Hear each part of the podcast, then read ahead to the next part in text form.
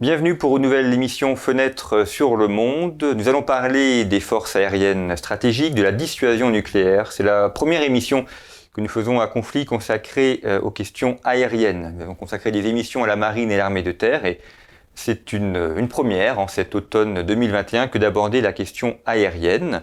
Vous pouvez également retrouver Conflit sur son site internet revueconflit.com et puis euh, nos différents magazines qui sont en kiosque. Notre numéro de ce mois-ci dans le dossier est consacré au cyber. Et puis je mentionne aussi pour ceux qui sont férus euh, de choses militaires, un numéro spécial qui vient de paraître, qui s'intitule Regard sur la guerre, qui essaye d'analyser ce que peut être ou ce que pourra être la guerre au XXIe siècle, euh, avec d'ailleurs plusieurs articles consacrés aussi au sujet aérien. Donc vous l'avez compris, nous allons parler cette semaine de dissuasion nucléaire, de force nucléaire.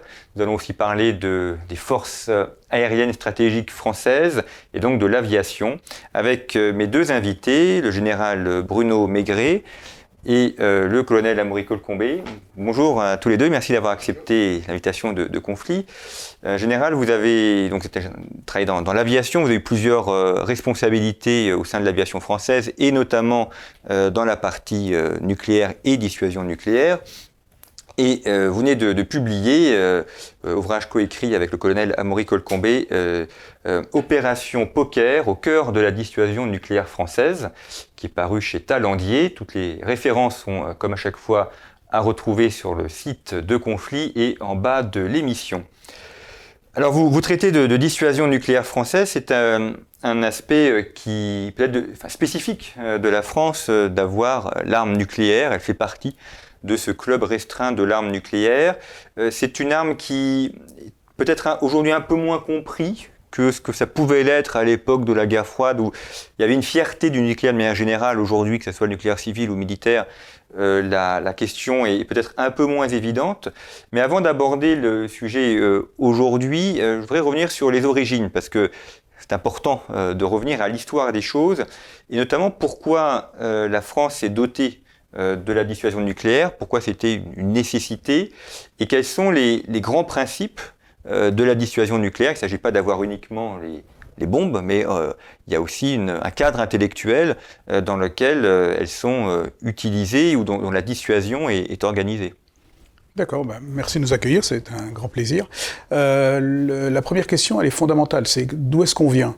D'où est-ce qu'on vient? C'est d'abord le point de notre histoire c'est 70, 1914, 1940, euh, où on sait, la, France a été envahie à, trois reprises. Euh, et le, le, message qui, est, qui, a, qui a germé, c'était euh, juin 40, plus jamais ça.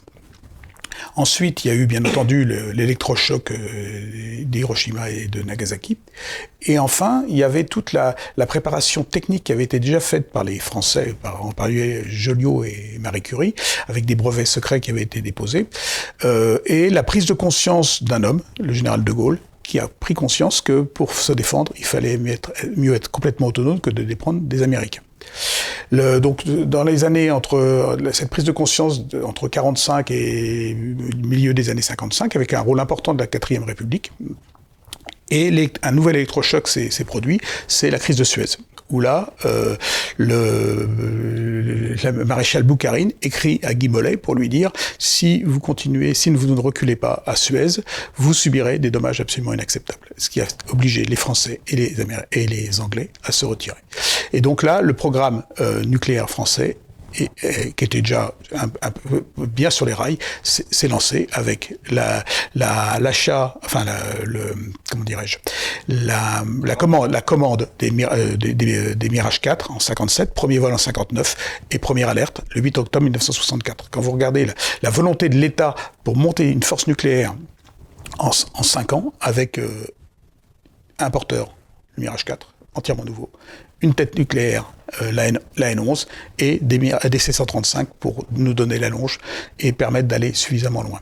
Donc voilà l'histoire, c'est une conjonction de plusieurs facteurs, le poids de notre histoire, nos, nos savoir-faire, la prise de conscience d'un homme du général de Gaulle que euh, qu'il fallait mieux être, que la France devait se doter des moyens autonomes pour se défendre, et ensuite des capacités techniques qui étaient exceptionnelles, puisque que ce soit Dassault, le CEA de l'époque, Et euh, les accords internationaux pour récupérer les C-135 ont permis d'acquérir cette force. Donc c'est à la fois indépendance et, protection. C'est être indépendant de nos alliés et se protéger euh, d'une attaque éventuelle euh, soviétique. Alors, le principe de la dissuasion, c'est d'abord de protéger nos intérêts vitaux. Ça, c'est la raison d'être de la dissuasion. Il se trouve que en France, notre, notre dissuasion nucléaire, elle repose sur cinq piliers qui sont la protection de nos intérêts vitaux, la capacité à infliger des dommages absolument inacceptables, la permanence, la stricte suffisance et bien sûr l'indépendance nationale.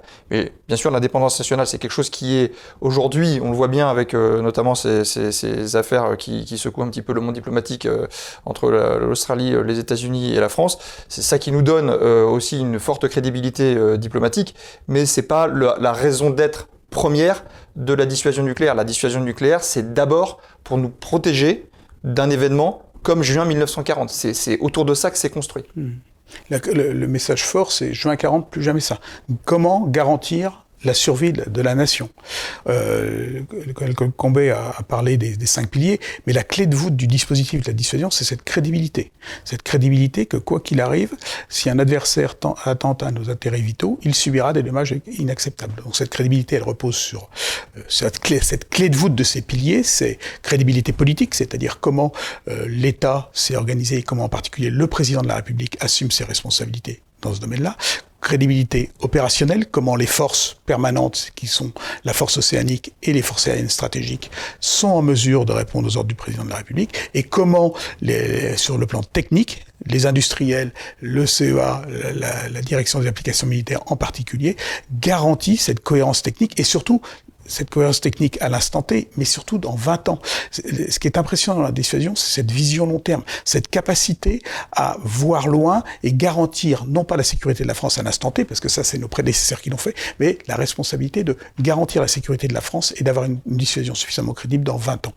Euh, c'est exactement ça. Et je pense que c'est Hubert Védrine qui le dit très bien dans sa, euh, dans sa préface en particulier, où il explique que le, politique doit avoir la certitude que le monde sera plus sûr demain. C'est ça la question que le politique doit se poser.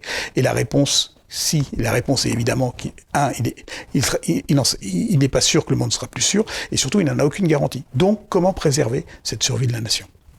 Ce que vous mentionnez aussi, c'est la, coopération entre des ensembles publics français, comme type CEA, et puis les entreprises euh, privées, euh, Dassault a joué aussi un rôle euh, majeur. Et donc là, on a aussi une coopération en, bonne intelligence et qui dure assez bien. C'était le Mirage, aujourd'hui on a le, Rafale. Enfin, c'est aussi un travail industriel très important. Je, je, vais répondre, je laisserai le col compléter.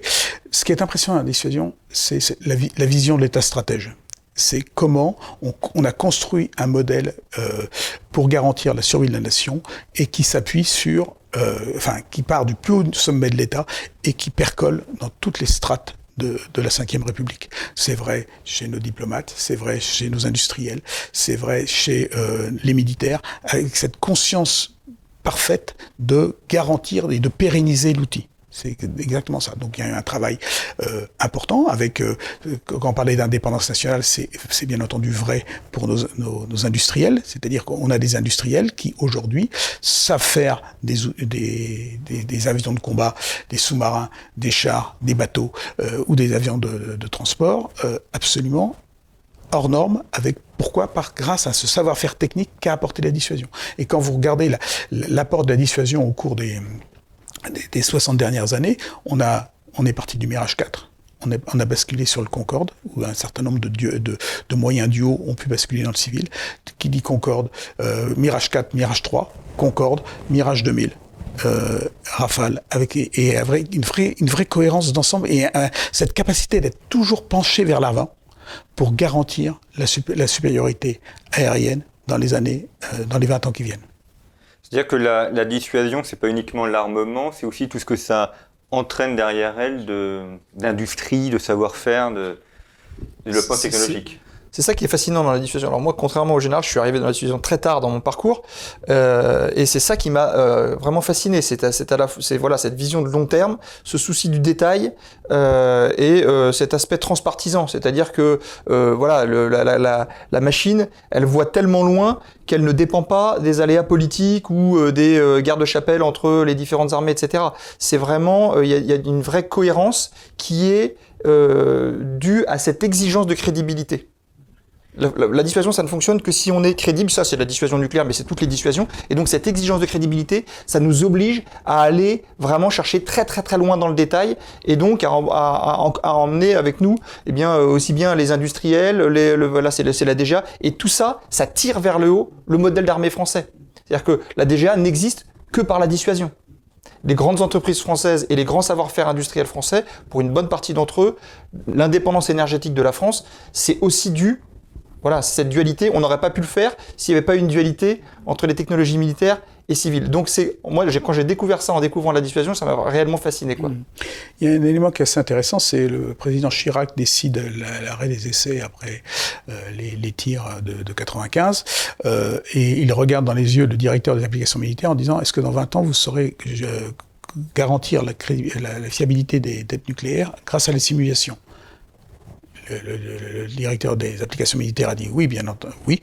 Et 20 ans plus tard, en, de, enfin, en 2014, c'est euh, Manuel Valls, Premier ministre socialiste, qui inaugure le laser mégajoule, qui est une brique importante pour la certification de, nos têtes nucléaires. Donc on voit bien que c'est cette, cette continuité de l'effort de l'État, cette vision long terme, transpartisan, qui fait qu'aujourd'hui on est particulièrement crédible et particulièrement efficace.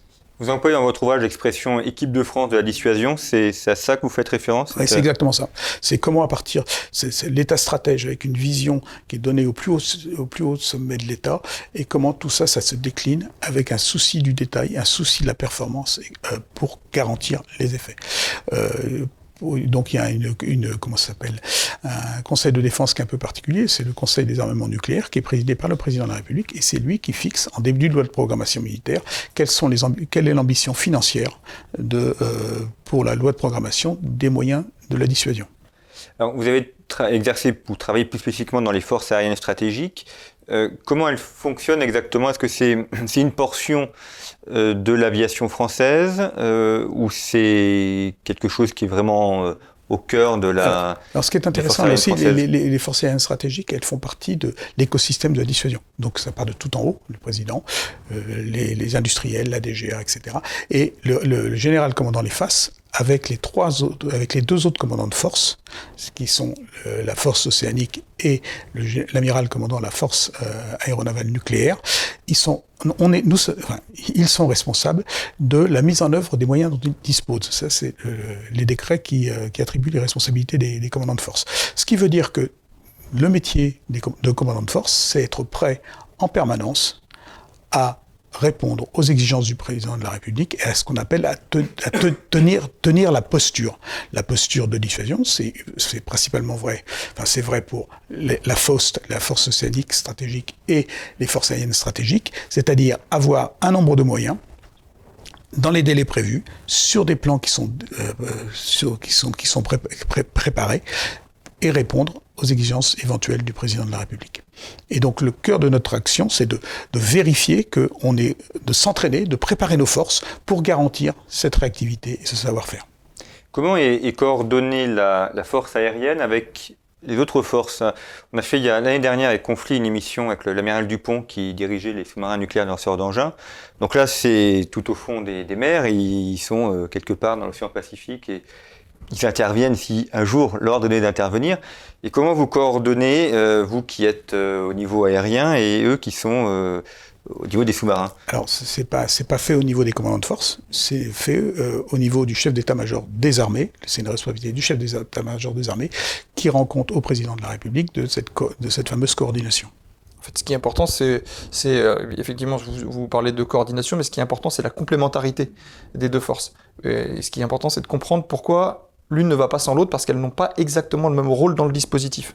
Il y en a une, et puis elles, ne fonctionnent pas exactement de la même manière. La force aérienne stratégique, euh, océanique stratégique, elle est tapis au fond des mers, et son rôle, sa, sa fonction, c'est euh, de ne pas être vue pour pouvoir riposter, quoi qu'il arrive, euh, en, en toutes circonstances. Et son mode d'action, c'est, ce sont des missiles balistiques. Donc euh, euh, c'est une trajectoire, euh, c'est de la science, c'est des mathématiques et de la, balistique. La force, les, forces aériennes stratégiques, elles, au contraire, sont démonstratives, elles sont visibles.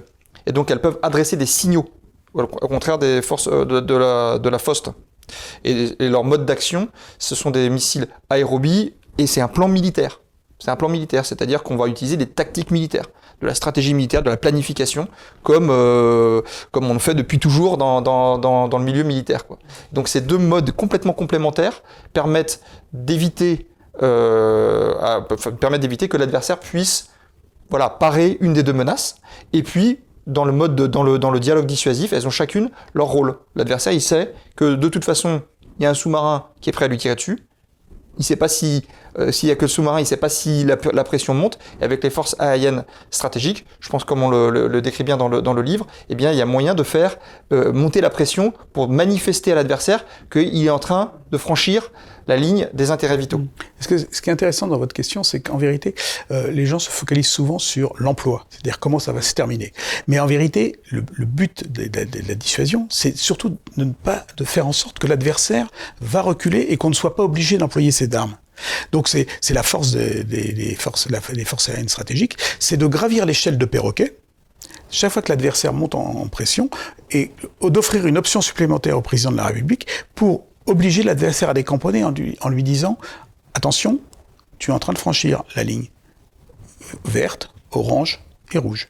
Et donc, c'est quels sont les moyens démonstratifs qu'on en a. Donc, ça peut être euh, assez clair. C'est comment on fait, en, on monte en puissance de façon ostensible. Comment on sait à quelle heure passent les satellites amis ou ennemis, et on est en train de montrer qu'on est en train d'armer les, les, avions. On a, fait, on a fait rapatrier nos avions ravitailleurs qui sont en opération extérieure. Et donc, on, on montre de façon ostensible cette, cette montée en puissance pour dire attention, le président de la République française considère que vous approchez dangereusement de nos intérêts vitaux.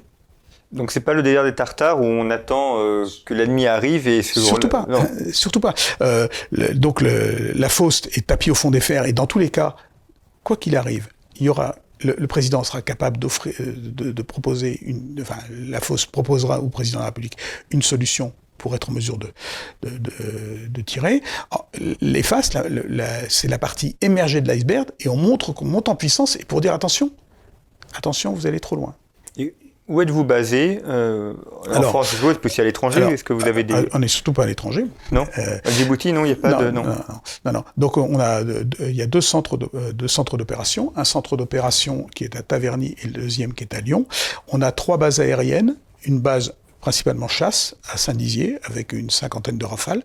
Une base de ravitailleurs à Istres avec de, des avions euh, euh, de transport et, de ravitaillement en vol, le, les fameux MRTT 3, A330 qui ont été modifiés, et quelques C135.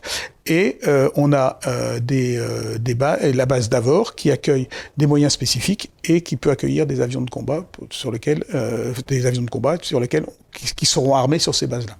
Le, le porte-avions Charles de Gaulle peut accueillir ce type d'avion? Alors, le porte, euh, la, la, FANU est une force, euh, une force nucléaire, mais c'est une force qui est non permanente. Donc, su, sur ordre d'une autorité, sur ordre du président de la République, il y aura une capacité pour mettre les armes nucléaires en fonction des circonstances, sur le, sur le porte-avions. Et pas de base en, dans les Outre-mer, en Polynésie ou non? Non, alors je, je, voudrais juste rebondir sur le fait que, comme vous pouvez le constater, c'est finalement les forces aériennes stratégiques, c'est une toute petite partie. C'est 2000 personnes, trois bases aériennes, un, un, un, nombre de moyens finalement limité. Mais évidemment, si on en vient à imaginer le recours à la dissuasion, c'est pas les forces aériennes stratégiques toutes seules qui vont euh, exécuter ce, ce, genre de frappe et, qui et, et en tout cas qui s'y préparent. Parce que ce qui est important, c'est de s'y préparer pour montrer qu'on est prêt. C'est toujours la, la crédibilité. Et donc, autour des forces aériennes stratégiques dont le rôle est de porter l'arme nucléaire, c'est toute l'armée de l'air l'entièreté de la force de combat de l'armée de l'air qui part au combat pour euh, faire pénétrer les, vecteurs chargés de, de, l'arme nucléaire. C'est ça qui est, et donc c'est cette exigence de cette mission qui est la plus dangereuse, la plus compliquée, la, plus haute intensité, qui tire l'armée de l'air vers le haut et qui la prépare naturellement à euh, l'engagement de haute intensité. Est-ce qu'il y a une, une, spécificité française dans, dans l'approche la, de la dissuasion par rapport aux autres puissances nucléaires, américains, Chine, Russes Est-ce qu'il y a une philosophie française ou est-ce que finalement chaque pays euh, aborde des choses euh, du même point de vue technique? Alors non, nous la France a la chance d'avoir une doctrine et, des concepts qui sont un concept et des doctrines, une doctrine qui est très claire. c'est dommage inacceptable, intérêt vitaux. Et cette logique, donc cette vision, c'est il y a un moment donné, on est dans un monde conventionnel, il se passe quelque chose, les intérêts vitaux sont, menacés, et là, on change de monde. Il y, a, une logique de changement de monde, c'est-à-dire que là, le président de la République reprend son ensemble des moyens et euh, commence à, conduire son dialogue dissuasif. Dans les, autres nations, on est plus dans une logique de continuum. On, il y a une logique de on, est dans une guerre conventionnelle, on peut basculer de façon euh, euh, progressive vers le nucléaire. C'est vraiment cette logique-là.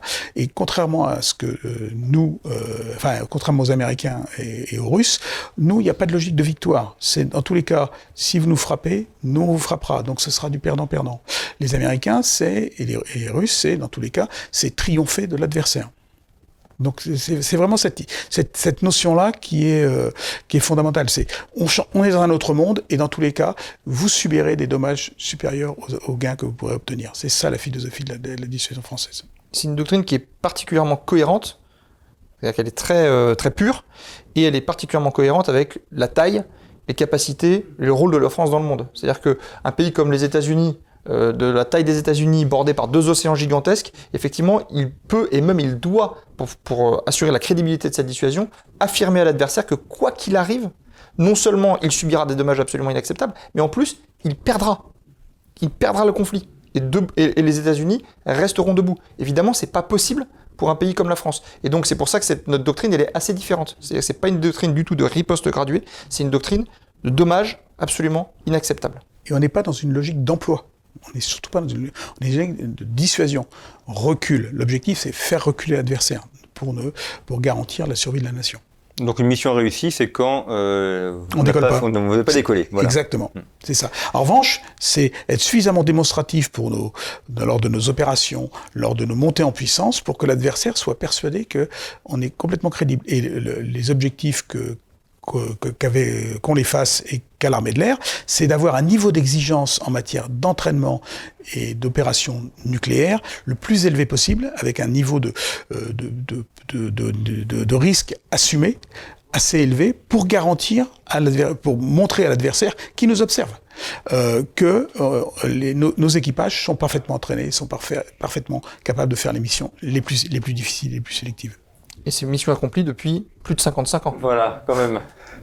Alors, dans votre ouvrage, vous abordez les aspects techniques, vous présentez aussi comment fonctionne la dissuasion nucléaire française, et puis vous abordez les sujets moraux que pose évidemment le nucléaire de fait de la, euh, de la gravité euh, de la, des dégâts euh, qu'il peut causer, et notamment le fait que ce qui était peut-être évident en 1960, parce que vous l'avez rappelé, il y avait aussi le souvenir de juin 40, qui était quand même dans de nombreuses mémoires. Aujourd'hui, euh, ça parle pas à grand monde, de juin 1940. Donc, euh, les fondamentaux historiques qui justifient la dissuasion nucléaire sont au mieux de l'histoire, mais enfin, pour beaucoup oubliés. Euh, on se dit que le monde est un monde finalement assez pacifique. Il peut y avoir quelques attaques terroristes, mais enfin, on va pas faire usage de l'arme nucléaire pour attaquer des terroristes. Et que, voilà, et, qu'a priori, ni l'Allemagne, ni l'Espagne ne va nous envahir, ni les soviétiques. Donc finalement, euh, peut-être que ça ne sert plus à grand-chose. Ah, je reviendrai. Euh, est-ce que vous êtes certain que euh, l'Europe sera en paix dans 20 ans? Euh, Je ne sais pas que je suis certain, mais certains Est-ce que pensent. vous en êtes certain? Oui, non, mais mm. c'est intéressant là aussi, c'est le poids de l'histoire. on est au troisième, à la troisième ère du, du nucléaire. première ère, pour la France, hein, je parle, les années 60 et le 9 novembre 1989. Guerre froide, monde simple, équilibre parfait. Euh, la guerre se passait par proxy, stabilité complète en, Europe.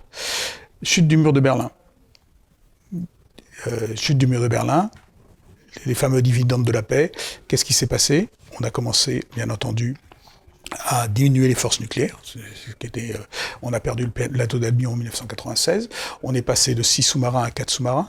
On est passé de, euh, de 3 escadrons de convoi, on devait monter à 4, on est redescendu à 2.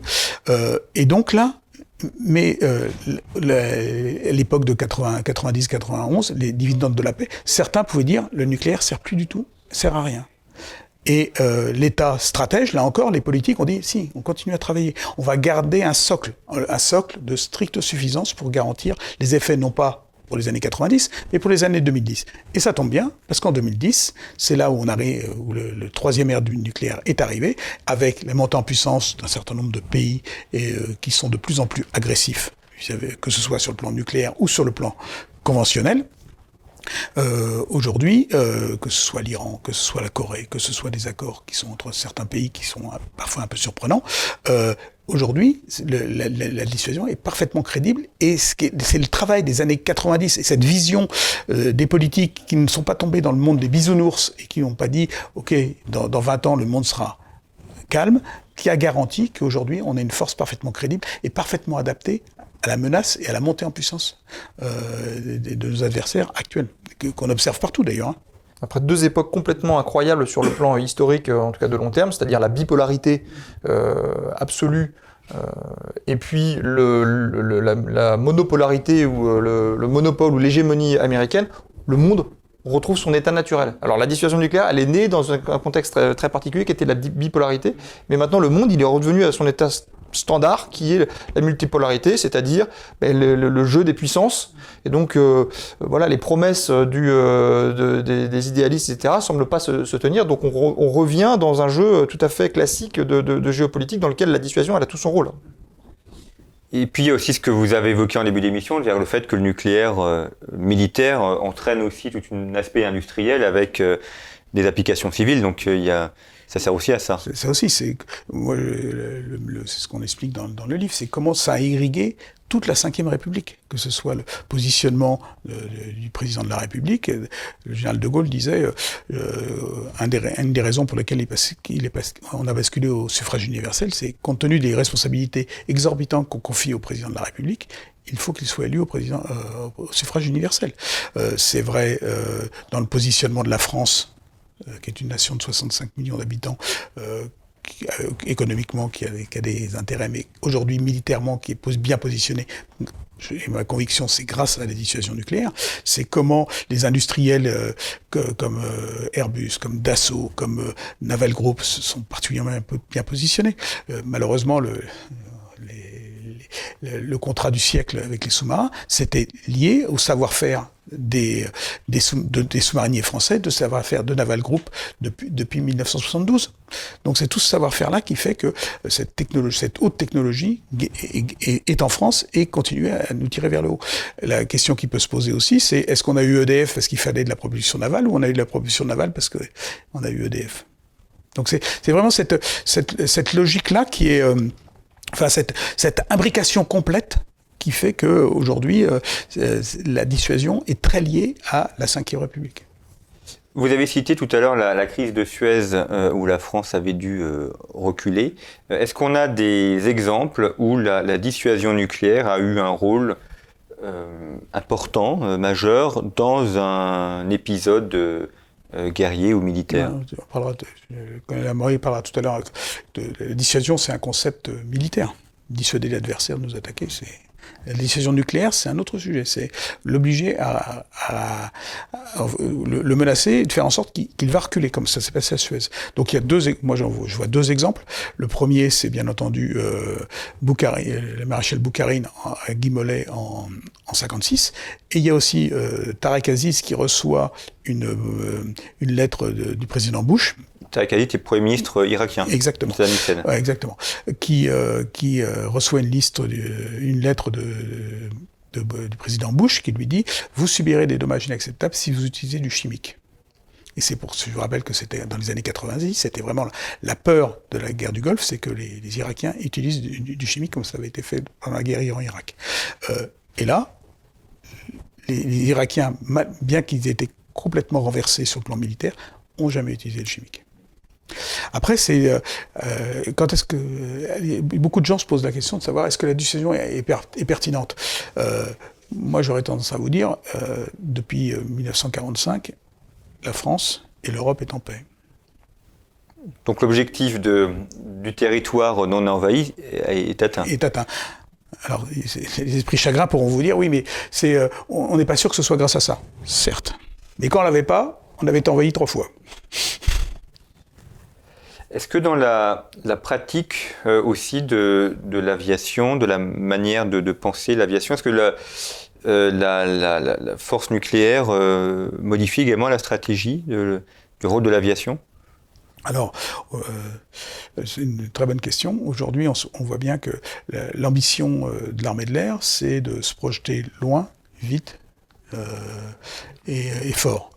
Donc euh, le, dernier exercice euh, qui a été mené par nos camarades euh, du, du, commandement des opérations aériennes, c'était de projeter trois rafales en moins de 48 heures à Tahiti là aussi, euh, avec des avions de transport, il y, a deux messages. Il y a un message militaire, capable de réagir vite à une, à une, à une montée en puissance à Tahiti. Et c'est surtout, ça garantit aussi à, à nos compatriotes euh, ultramarins de, la continuité du, du savoir-faire de l'État et du rôle de l'État. C'est vrai pour les, on sait projeter des avions d'armes, mais aussi on sait projeter des avions de transport et on sait projeter euh, du, du, soutien à nos, à nos, populations. Donc aujourd'hui, on voit bien que euh, la cette, cet, armée de l'air mondial qui est en train de se construire grâce au couple MRTT, Rafale, A400M, on voit bien qu'aujourd'hui, l'armée de l'air est capable de se projeter partout. Et, le driver, tout ce qui a permis de faire euh, cette, euh, cette révolution, c'était des besoins des forces aériennes stratégiques d'aller, de voler longtemps, de pouvoir se projeter loin, parce qu'ils faisaient des missions qui, seraient, qui sont susceptibles d'être assez loin, avec à chaque fois à l'arrivée un besoin de faire de la très haute intensité, c'est-à-dire de pénétrer et éventuellement de délivrer le missile nucléaire. c'est alors c'est le, les savoir-faire de l'armée de l'air d'aujourd'hui sont euh, tirés vers le haut par les besoins de la dissuasion, mais le savoir-faire de la dissuasion, euh, en tout cas de la partie aéroportée, il est complètement, euh, la crédibilité de la, composante aéroportée est complètement liée au mode d'action d'une de l'aviation. C'est-à-dire que l'aviation par nature, c'est ça qui efface la, stabilité du front. L'aviation, c'est ce qui permet d'aller au-delà du front. Et donc c'est ça qui permet la dissuasion nucléaire, tant qu'il n'y a pas le missile balistique, mais après avec le missile balistique, je vous ai montré comment c'était complémentaire, mais c'est bien cette, capacité de projection qui est inhérente à la puissance aérienne qui permet de faire de la dissuasion nucléaire au départ donc c'est vraiment les, deux sont totalement liés si vous voulez. Le mode d'action aérien, c'est lié à la philosophie d'emploi de l'aviation qui est d'abord de la projection. L'aviation, c'est d'aller loin. Et je pense qu'il y a un très bon exemple, donc c'est avril 2018, hein, c'est les frappes en Syrie, qui ont été réalisées par des rafales de, Saint-Dizier et de Mont-de-Marsan, avec euh, décollage de Saint-Dizier, frappe euh, en Syrie, retour à Saint-Dizier. 10 heures de vol. Dans la journée dans, la nuit. Dans la nuit. Commencez par rigoler. Voilà. Donc c'est ça. Aujourd'hui, c'est euh, le message. C'est ça. C'est une armée de l'air mondiale capable de se projeter partout, vite, loin et fort. Et, ça, c'était, euh, c'est un, c'est l'ADN des, des, de l'armée aérienne, et ça a été toujours un des savoir-faire des faces. Quand vous décolliez, euh, quand nos, anciens décollaient de Mont-de-Marsan en 1964, et l'objectif c'était de partir à l'est assez loin, c'était des longues, missions qui étaient très longues déjà. Donc voilà, ça fait partie, c'est ces savoir-faire-là qui, ont été, euh, enfin, qui ont été développés par les FAS et qui maintenant font partie de l'ensemble du savoir-faire de l'armée de l'air. C'est une arme qui est très enfin, récente à l'échelle de l'humanité, l'aviation, ça, ça, a à peine un siècle. Comment vous, vous voyez l'aviation dans, dans, 20 ans? Parce que vous dites qu'il fallait se projeter aussi. Euh, on, voit apparaître les drones, alors on se dit, est-ce que, euh, est-ce que on aura encore besoin de pilotes? Est-ce que le, le, drone ne pourrait pas supplanter le Rafale, euh, même d'ailleurs dans la projection euh, nucléaire. Est-ce qu'un jour on pourra avoir des drones euh, qui fassent ce rôle de dissuasion nucléaire? Alors, le concept de drone, il est parfaitement assumé par l'armée de l'air et parfaitement intégré dans là aussi dans un plan de bataille global, général, mais le, pivot, le cœur du cœur, ce sera toujours l'avion de combat. Aujourd'hui, pour des des contraintes de contrôle gouvernemental, c'est comment le président comment garantir au président de la République que l'ordre qu'il va donner sera bien employé? Est-ce qu'il est, qu'il acceptera en 2040 que ce soit tout fait automatique et que ça tombe dans une boîte, dans une boîte noire et que le drone aille euh, tirer son missile? Aujourd'hui, c'est pas comme ça. Aujourd'hui, par exemple, le concept d'emploi des faces, c'est toujours deux personnes à bord. Parce qu'il y a cette dualité contrôle-exécution. Il y en a un qui, qui exécute et l'autre qui contrôle qu'il a bien exécuté l'ordre. Et ça fait partie, de, là aussi, de l'ADN et de la crédibilité politique de, l'emploi éventuel de, l'arme nucléaire. Donc il y a toujours deux pilote, un, pilote, un pilote et un, navigateur. Un navigateur à bord. Tout à fait. votre question est, très intéressante. Hein. Le, drone, déjà, la première chose qu'on peut répondre, c'est que le drone, il fait partie de l'histoire de, l'armée de l'air, parce que dès, dès, la Première Guerre mondiale, il y avait déjà des avions qui étaient pilotés à distance. Donc, c'est quand même quelque chose qui n'est pas, qui est pas récent, mais la question, je vous la retourne pour la marine ou pour l'armée de terre, c'est la guerre des robots. Est-ce que la guerre des robots, deux armées de robots qui s'affrontent, a du sens euh, on parle de sang versé, c'est le témoignage de la détermination de la nation. C'est ça aussi. Donc euh, un robot qui tombe, c'est pas la même chose qu'un équipage qui met sa vie en jeu. Il y, a quand même ça derrière la guerre. Donc euh, j'ai envie de, traduire votre question en qu'est-ce que deviendra l'identité d'une armée de l'air lorsqu'elle ne sera pas majoritairement une armée d'aéronefs pilotés. Et c'est déjà le cas. Dans l'armée de l'air, on est 40 000, il n'y a pas 40 000 pilotes. Donc euh, ça pose la question de qu'est-ce que c'est que l'identité profonde de, euh, de l'arme aérienne et des aviateurs qui, qui la servent. Et moi, j'aime bien rappeler que l'arme aérienne, comme je vous l'ai dit, c'est ce qui euh, permet de s'affranchir de la ligne de front. Aujourd'hui, c'est l'arme privilégiée par le politique parce qu'elle permet de délivrer des effets extrêmement précis, avec une énorme réactivité et surtout très réversible. C'est-à-dire qu'on peut l'annuler, on peut l'empreinte est très faible, un no boots on the ground, etc.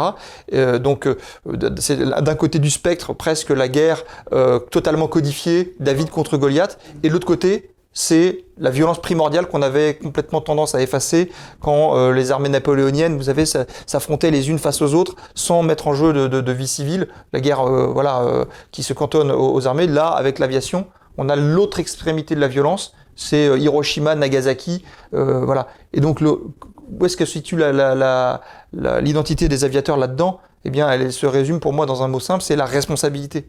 Les aviateurs sont des gens qui ont ce sens de manière totalement innée, intégrée en eux, de la responsabilité qu'ils endossent vis-à-vis du pouvoir politique et de la nation. C'est ça notre identité. Ce que vous dites est intéressant parce qu'il y avait eu ce, ce débat à l'époque médiévale au XIIIe siècle quand est apparu l'arbalète. Euh, dont l'usage a été condamné par le concile de l'A33 en disant le, celui qui fait usage de l'arbalète ne voit pas où va tomber le carreau d'arbalète et donc ça, dissocie euh, l'acte de guerre euh, de la, la, blessure ou de la létalité apportée. Et, on a aujourd'hui, avec évidemment un domaine qui est un peu technologique beaucoup plus important, mais le même problème, et ce problème moral ne peut pas s'évacuer. Vous l'avez dit, il est quand même au cœur de réflexion sur ce que c'est que la guerre. Et, est-ce que c'est qu'une nation en armes aussi Exactement. C'est rien de nouveau sous le soleil, hein, finalement. Rien de nouveau sous le soleil. On fait beaucoup Depuis le XIIIe siècle, ça n'a pas changé. c'est le, voilà, c'est pareil. Le, on parle de la crédibilité opérationnelle des forces aériennes stratégiques vis-à-vis de, euh, des nouveaux systèmes solaires, etc. C'est la dualité, euh, enfin, c'est le, le dialogue entre le glaive et le bouclier depuis toujours. Et donc, on est forcé de continuer à euh, progresser technologiquement, mais au cœur du cœur, notre identité de militaire, de soldat, elle reste la même, quoi. Alors, toujours sur ces aspects euh, euh, moraux, euh, il y a la question du désarmement nucléaire, qui est aussi un, sujet que vous abordez. Est-ce que c'est quelque chose qui est complètement utopique ou est-ce que ça pourrait être possible Ou d'ailleurs, on peut aussi peut-être rétorquer que là, finalement, le, il y a eu certes Hiroshima, mais enfin, les armes conventionnelles font parfois beaucoup plus de morts que l'arme nucléaire. D'abord, si on utilise l'arme nucléaire, on aura énormément de dégâts, mais enfin, la guerre en Syrie, ce sont des armes euh, conventionnelles et, les dégâts sont, importants. Il y a, quelques armes de, destruction massive, tout à fait. Euh, alors, on peut toujours espérer qu'il y ait un désarmement général et complet. Le cadre juridique qui encadre, euh, enfin le cadre juridique, le cadre de droit international qui encadre la possession d'armes nucléaires, c'est le cadre du traité de non-prolifération qui autorise un certain nombre d'États, donc cinq États dotés, à posséder des armes nucléaires sous réserve, et ça c'est ce que les États ont signé, que le, monde s'engage vers un désarmement général et complet. Donc c'est la tendance. C'est la tendance. C'est pas la tendance, c'est la volonté. C'est la volonté. La volonté initiale. Oui, c'est la, volonté. C'est pas, pas, forcément la tendance. Et donc pendant tout un temps, on a vu, grâce aux accords bilatéraux entre euh, les États-Unis et euh, l'URSS puis euh, la Russie, un cadre qui, voilà, pratiquement allait vers, vers, un désarmement. Aujourd'hui, ce cadre international, il se délite. Et donc ça pose, ça, ça, renforce l'idée qu'on a bien fait de pas tout abandonner. Voilà, pour pouvoir conserver notre capacité à peser. Et euh, je crois que la France, elle pèse dans cette direction-là. La France, elle a signé, elle, a réduit euh, considérablement son arsenal, elle a une transparence totale sur son arsenal, elle a arrêté les essais euh, de manière euh, irréversible, donc elle, elle, porte, elle porte cette, petite voie qui va vers le désarmement général et complet. Sachant que la France dispose d'environ 2 à 3% des têtes nucléaires dans le monde. Et depuis, je pense qu'effectivement, on était dans une logique de, de comment s'appelle, assez favorable pendant la deuxième ère du nucléaire, c'est-à-dire la, phase 80, 90, 2000, 2000, 2005, où euh, Start fonctionnait pas trop mal, euh, les, on maîtrisait, euh, on avait, nous, on a arrêté les essais en 1996, on a signé le TIS en 96, euh, on a diminué euh, par deux le nombre de têtes nucléaires, et il y avait vraiment cette logique-là. Vous regardez ce qui se passe depuis 2010, avec la montée en puissance de l'Iran, euh, la Corée qui a fait euh, des essais et qui euh, aujourd'hui développe des capacités balistiques intéressantes, intéressantes, je veux dire sur le plan technique au moins.